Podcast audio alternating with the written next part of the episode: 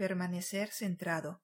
En los tiempos de Buda, en la India, la costumbre mandaba que a la mujer más hermosa de la ciudad no se le permitiera casarse con nadie, porque eso crearía celos, conflictos, luchas.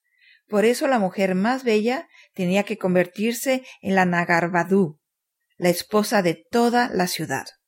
No era algo deshonroso, al contrario, eran muy respetadas, no eran prostitutas ordinarias, solo eran visitadas por los reyes, los príncipes y generales, el estrato más elevado de la sociedad. Amparali era muy hermosa. Un día estaba de pie en su terraza y vio a un monje budista.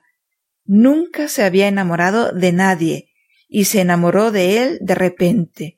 Un hombre joven, con una gran presencia, conciencia, gracia y su manera de andar. Corrió a él y le dijo Dentro de tres días va a empezar la estación de las lluvias. Los monjes budistas no se trasladan durante los cuatro meses que dura la época de las lluvias. Te invito a quedarte en mi casa durante esos cuatro meses, dijo Amparali. Se lo preguntaré a mi maestro. Si me lo permite, vendré, respondió el joven monje. El monje vino, tocó los pies de Buda y le contó la historia. Me ha pedido que me quede cuatro meses en su casa. Le he dicho que se lo diría a mi maestro y por eso he venido. Lo que tú digas. Buda le miró a los ojos y dijo puedes quedarte allí. Fue una gran sorpresa. Diez mil monjes. Se hizo un gran silencio, pero había mucho enfado, muchos celos. Cuando el monje se fue a casa de Amparali, los demás comenzaron a comentar. Toda la ciudad está asombrada. Solo se habla de una cosa, que un monje budista está en casa de Amparali. Guardad silencio, dijo Buda.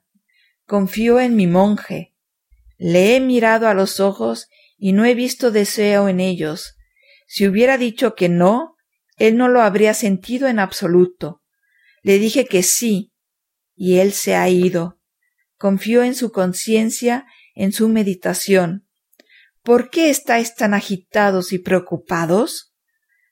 Cuatro meses después, el monje volvió tocó los pies de Buda y detrás de él venía Amparali vestida como una monja budista.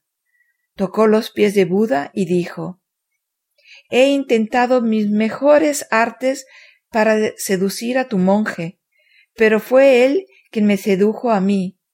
Me ha convencido con su presencia y con su conciencia de que la verdadera vida es la que se halla a tus pies.